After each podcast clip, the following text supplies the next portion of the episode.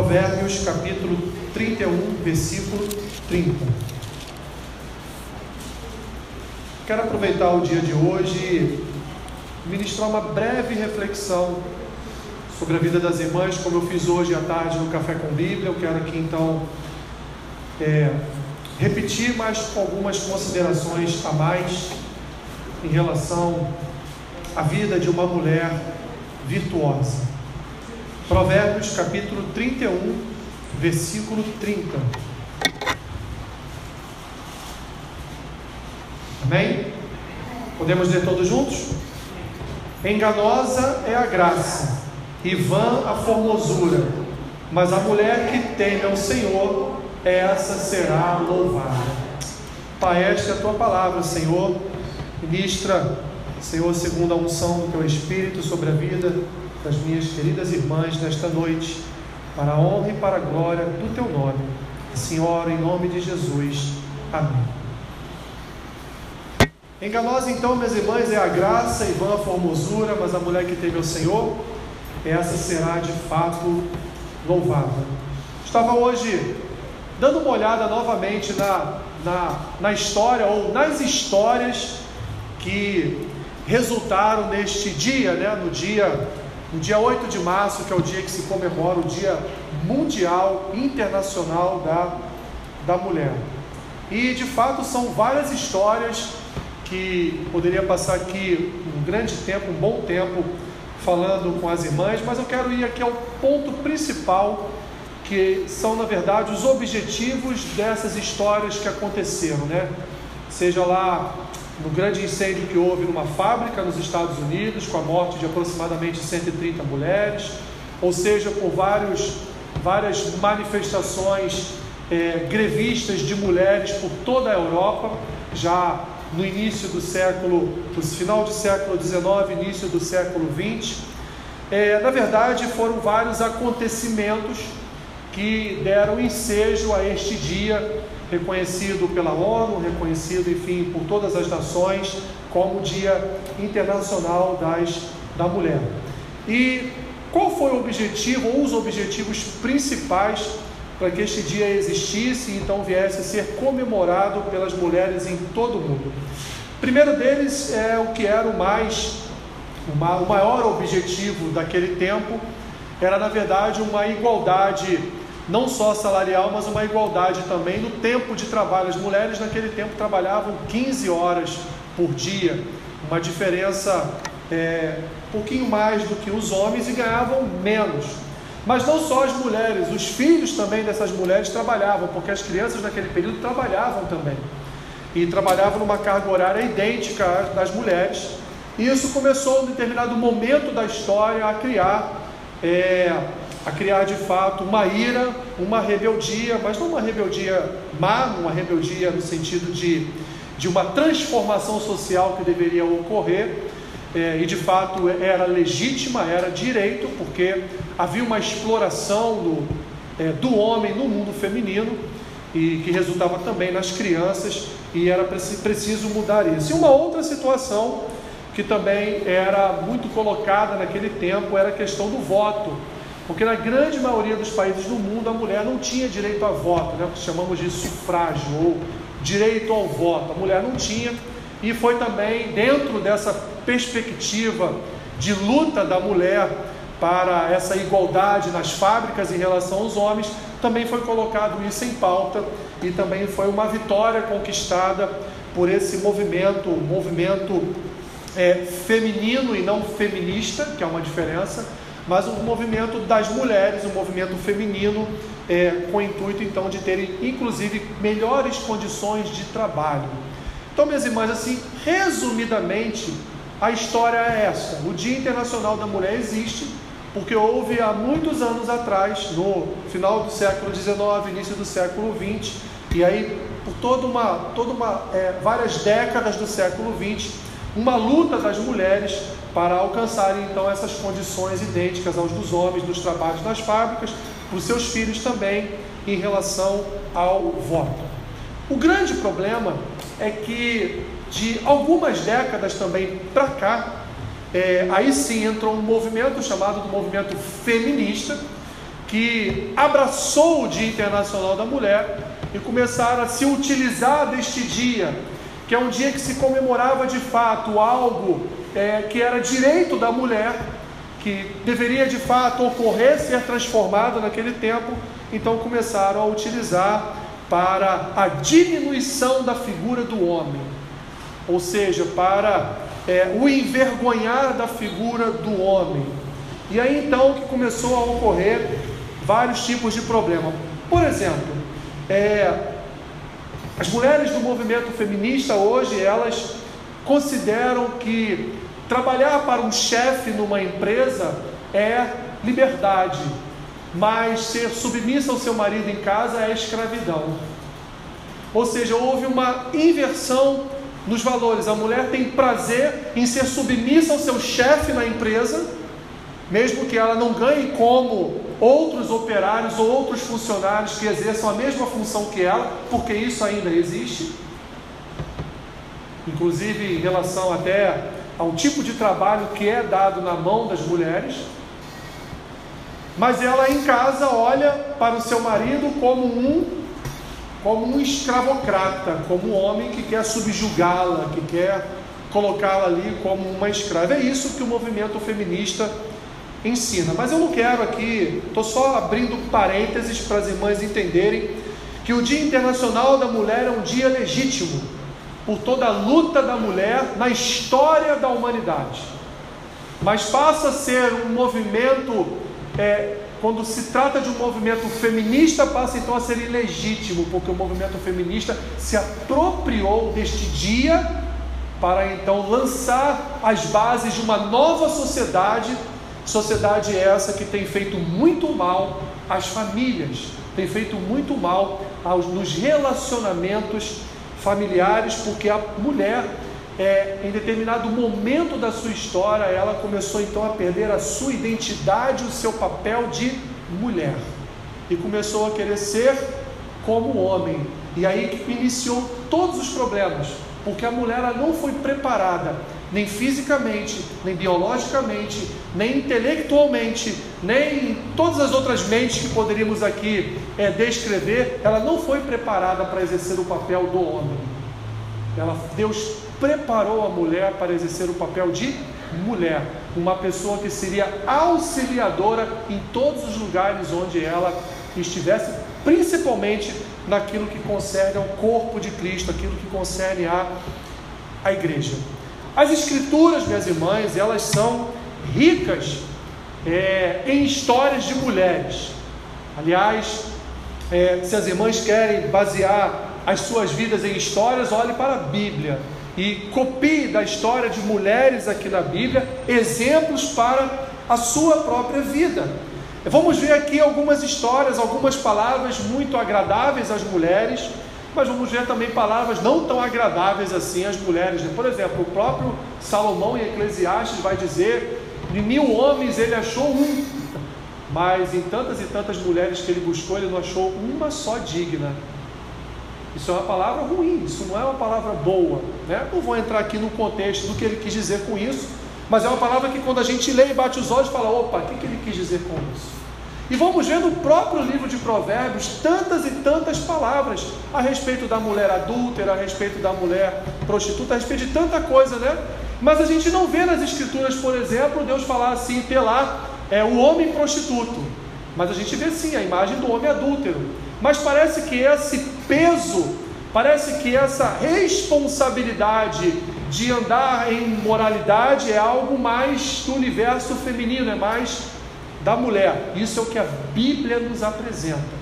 Então, falando aqui, minhas irmãs, a respeito dessas, dessas histórias magníficas de mulheres que nós temos aqui, tanto na Bíblia quanto na história da igreja, eu creio que essas mulheres sejam de fato exemplos para todos vocês naquilo que concerne a serem mulheres que temem ao Senhor, mulheres que buscam de fato o temor do Senhor, buscam de fato o serviço ao Senhor, buscam de fato a virtude do Espírito Santo, a virtude diante do Senhor. Quero aqui dar, por exemplo, alguns exemplos é, destas mulheres. Né? Encontramos em Sara uma mulher digna de ser seguida como um exemplo de mulher. Mulher paciente, mulher que temia o Senhor, embora em determinado momento da sua vida tenha falhado ao entregar o seu marido a uma outra mulher para que ela tivesse um filho, era o costume dos povos pagãos daquele tempo, daquele período.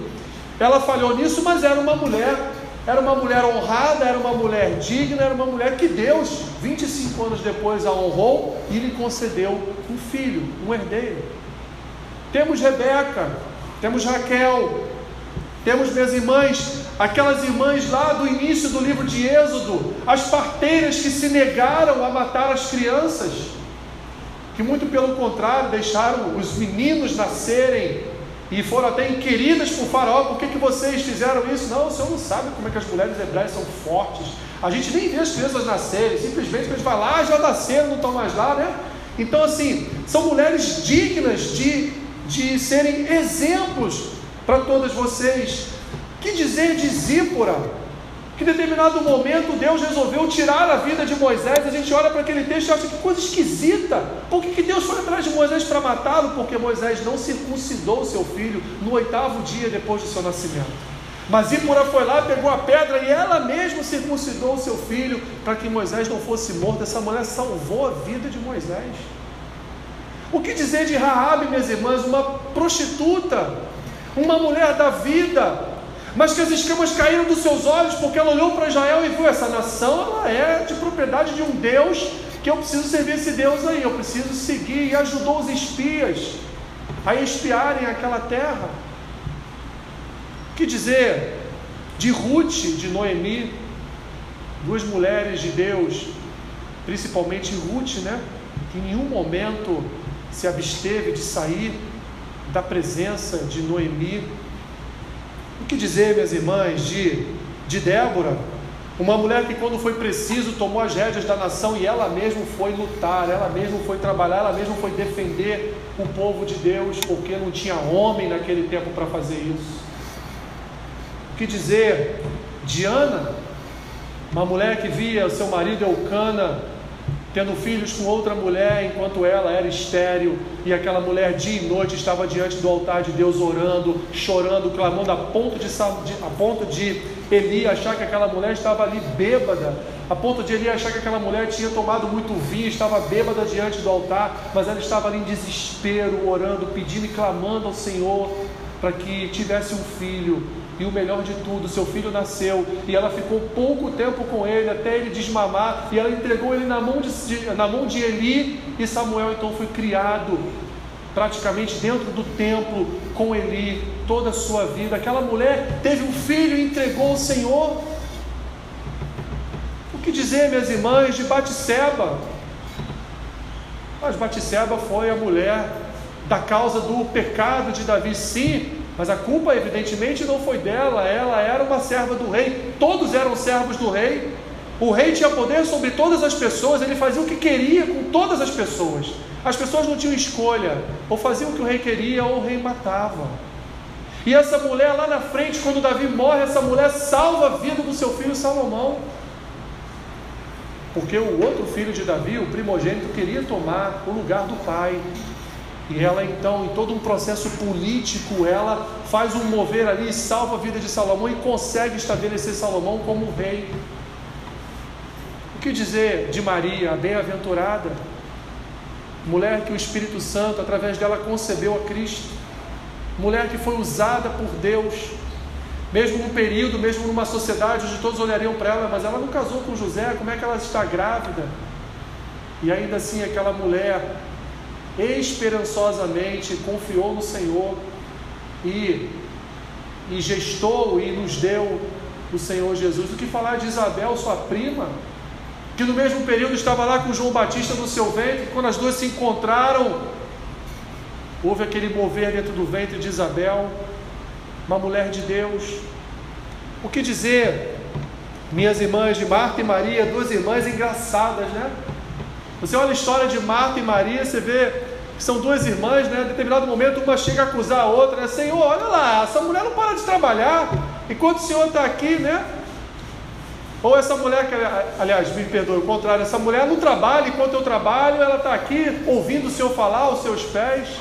né? E Jesus fala: Ah, minha filha, ela está fazendo a melhor parte. O que dizer, minhas irmãs, de Lídia, de Eunice, vó de Timóteo? Que dizer de Priscila, esposa de Áquila? A mulher que abriu a porta da sua casa para Paulo fundar igrejas.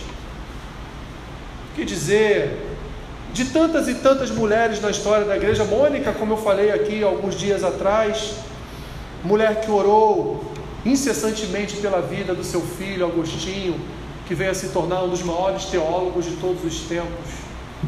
Que dizer de tantas e tantas mulheres que perderam a sua vida no Coliseu Romano, porque não negaram o nome de Cristo.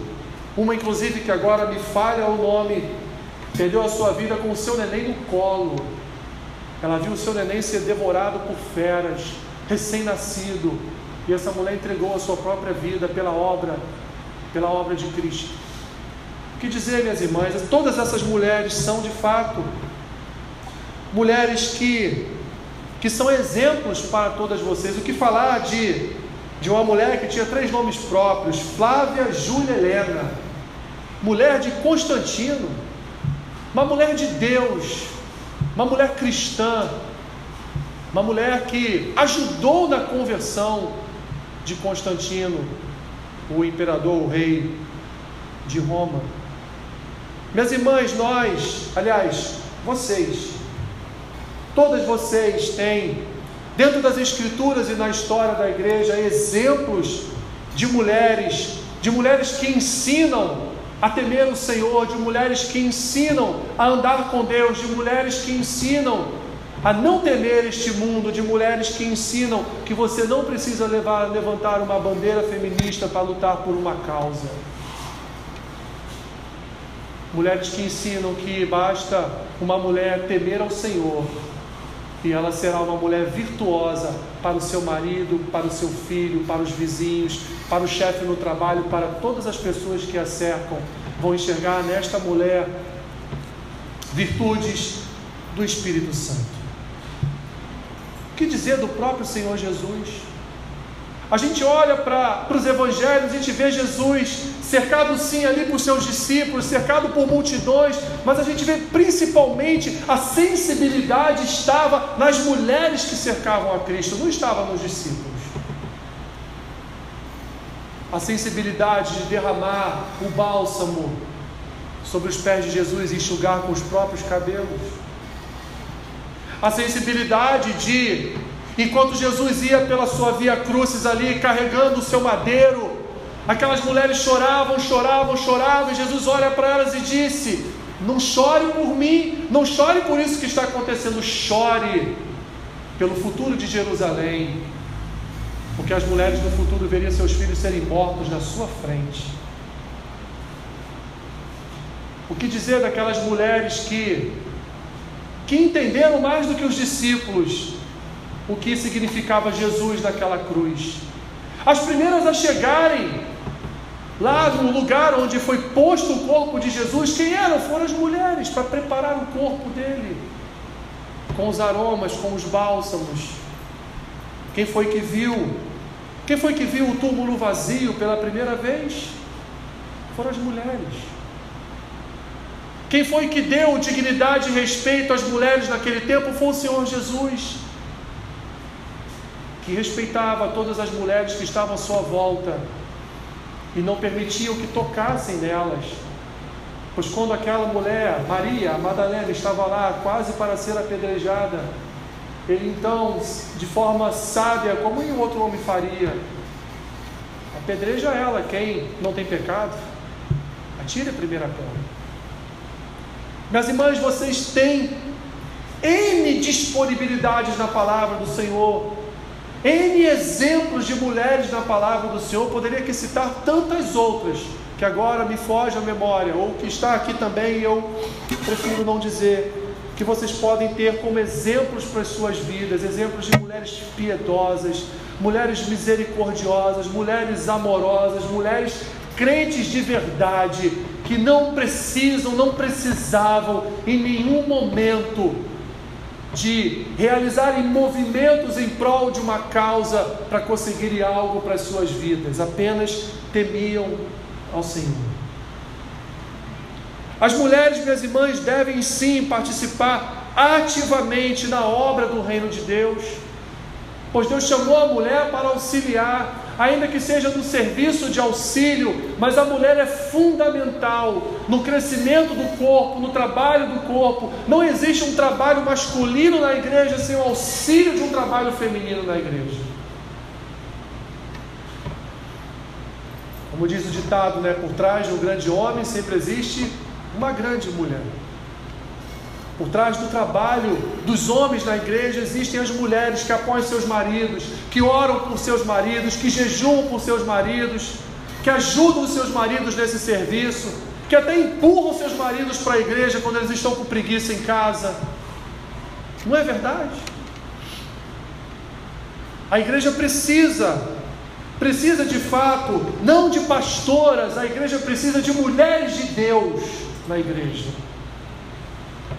A igreja precisa de mulheres que choram e oram, que choram e jejuam.